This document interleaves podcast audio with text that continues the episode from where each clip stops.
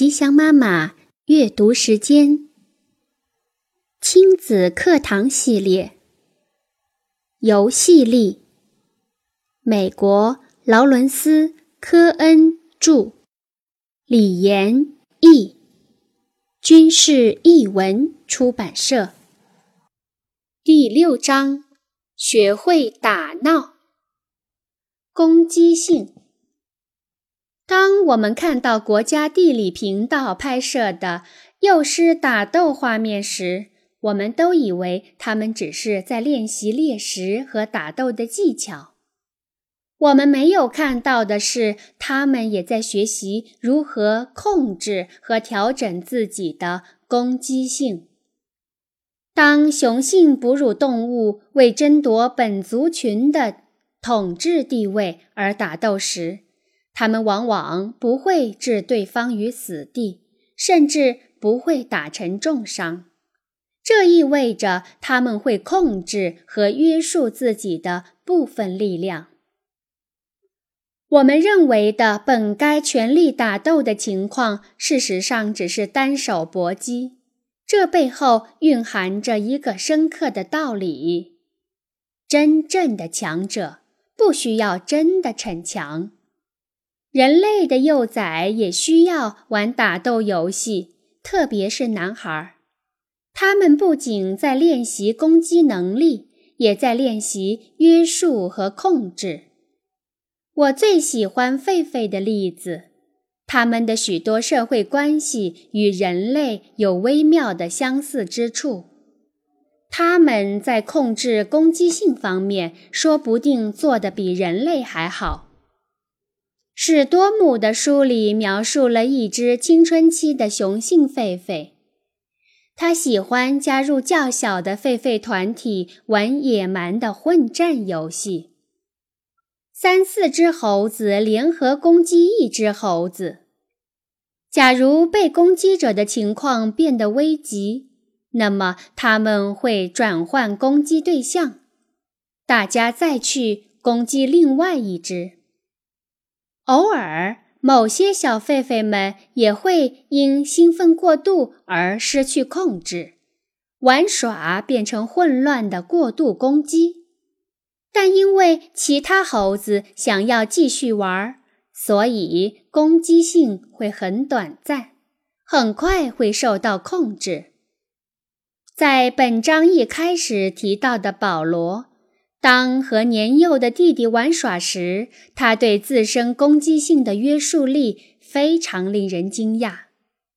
三十六磅的保罗比六克的派克强壮许多，而且保罗被称为战斗机器，但是派克却从未被弄伤过。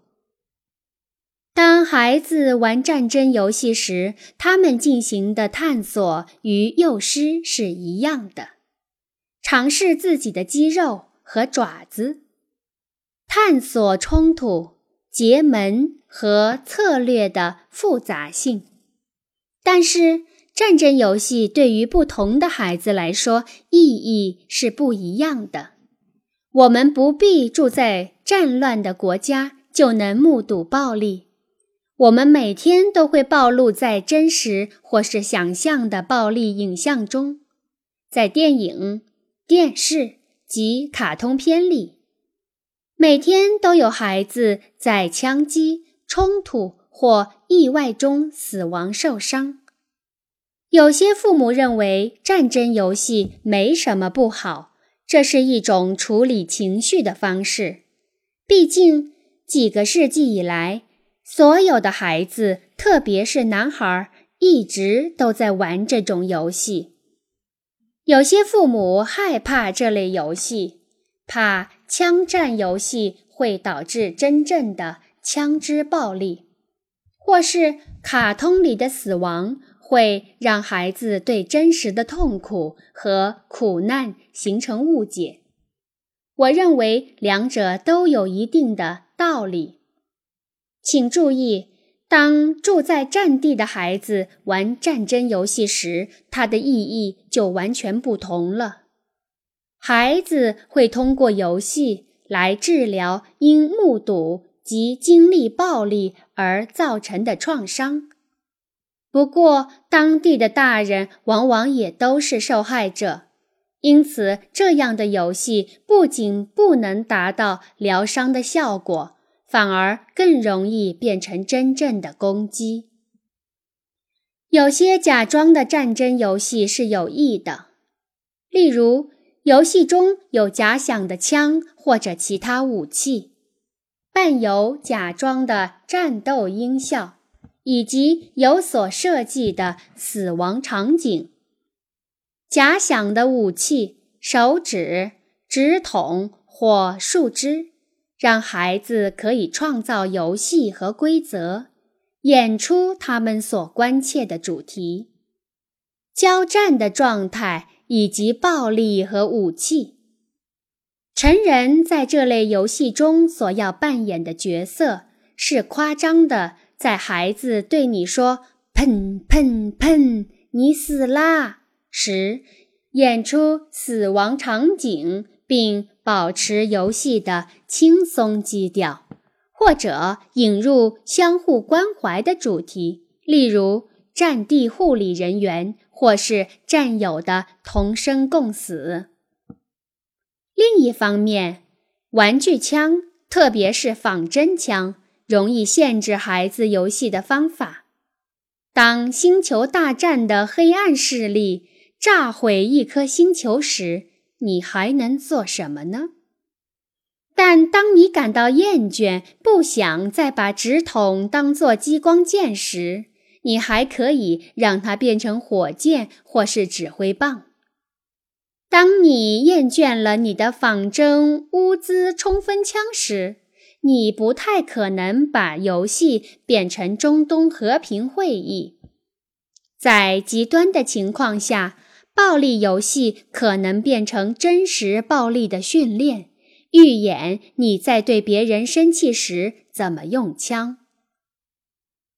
我不认为你能够或者应该禁止所有的攻击性游戏。孩子需要与攻击的冲动和平相处。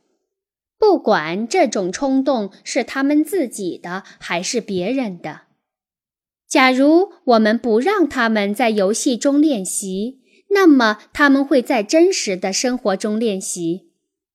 你可以和孩子愉快地商量出一套方案，既不违反你的价值或信仰，也能让他们表达自己。例如，孩子可以用想象的武器，例如魔杖和龙牙，但不能用想象的枪和子弹。禁止所有的攻击游戏会事与愿违，因为被禁止的缘故，孩子反而可能会着迷于战争和武器。而如果连生气或是暴力的感觉都不被允许，孩子更可能会觉得自己有问题。好的，有创造性的游戏，尤其是你能加入的游戏，并不会让孩子变得暴力，不管是哪种攻击性游戏。当人们谈论攻击性时，通常谈的都是男孩，但是女孩也必须处理生活中的这个问题。有一个朋友写邮件给我，萝莉现在对攻击性的东西很有兴趣。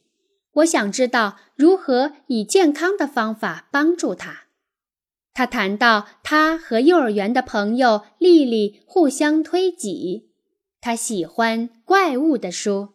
他最喜欢的想象游戏之一是玩坏脾气的比利山羊，把怪物踢下桥去。如果我们谈到海洋里的鱼和动物，他想知道它们会不会咬人。我并不是觉得困扰，而是想请你建议游戏或游戏的形式，让他探索自己的力量。我给他的建议是：不要表现出任何的不安。他的好奇十分健康自然。像大多数的学龄前儿童一样，萝莉正在探索新事物。他的身体能做什么？推挤而使人跌倒，控制自己的攻击性的新方法。别人到底能在多大程度控制他们的攻击性？因此，他在幼儿园同小朋友玩推挤游戏时很开心，也很想知道鱼是否会咬人。什么样的游戏可以处理这些主题呢？这个年龄的经典游戏是红灯停，绿灯行。虽然与攻击性没有关系，但是与控制冲动有关。另一个建议是让他咬破小被子或洋娃娃。父母说：“准备好，要重一点，要轻一点，要快一点。”要久一点，快速的转换可以有趣的引导自我控制。这一点在之后还会进一步谈到。再有一个建议就是角色互换，由爸爸妈妈来扮演那个想知道怎么控制攻击性的角色。由于他们一家所在的街名叫狐狸街。因此，我就编了个游戏，叫做《狐狸街上的咬人鱼》。爸爸妈妈当咬人鱼，用手假装是鱼的嘴巴；咬人鱼用一种笨拙可笑的方式追逐萝莉，可总是没法成功。咬到的不是自己，就是椅子。咬人鱼可以说：“我必须要咬到一些东西。”看，一只小毛毛虫。哎呦，不对，这是我的脚趾。不必完全模仿它的行为，但要能够引出它的笑声。